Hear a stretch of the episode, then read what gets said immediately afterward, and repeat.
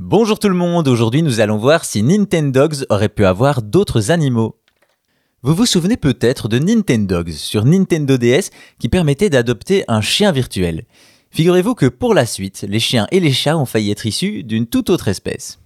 On remonte en 2004 quand Nintendo sort sa nouvelle console portable qui aura la lourde tâche de succéder à la Game Boy Advance, la Nintendo DS. Un défi relevé haut la main puisqu'elle deviendra la console portable la plus vendue de tous les temps. Cette nouvelle console proposait un tas de nouvelles fonctionnalités, à commencer par ses deux écrans, dont un tactile, mais aussi le microphone pour interagir avec certains jeux. Pour exploiter ces nouveautés, Nintendo sort un titre inattendu en 2005, Nintendogs, une simulation d'animal de compagnie virtuel. Le jeu offre donc la possibilité aux joueurs d'adopter un chien dont il devra s'occuper, le nourrir, le promener, le laver, mais aussi jouer et participer à différents concours. Tout y passe dans ce Tamagotchi version Nintendo.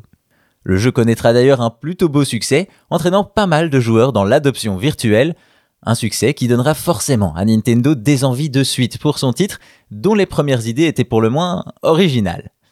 C'est lors du Nintendo World 2011 que Satoru Iwata, PDG de Nintendo, fait des révélations sur les réflexions à propos de Nintendogs et surtout sur les versions différentes qui auraient pu voir le jour. En effet, il explique que pour le lancement de la Nintendo 3DS, des titres similaires à Nintendogs avaient été prévus, mais avec des animaux différents, les chevaux et les dauphins.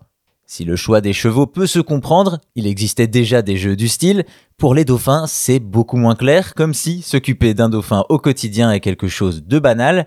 Finalement, la légende raconte que Shigeru Miyamoto aurait finalement adopté un chat, ce qui aurait fait qu'en février 2011, c'est finalement Nintendogs and Cats qui sort, reprenant la recette originale et y ajoutant les chats. Voilà comment les animaux de compagnie virtuelle de Nintendo ont failli être bien différents.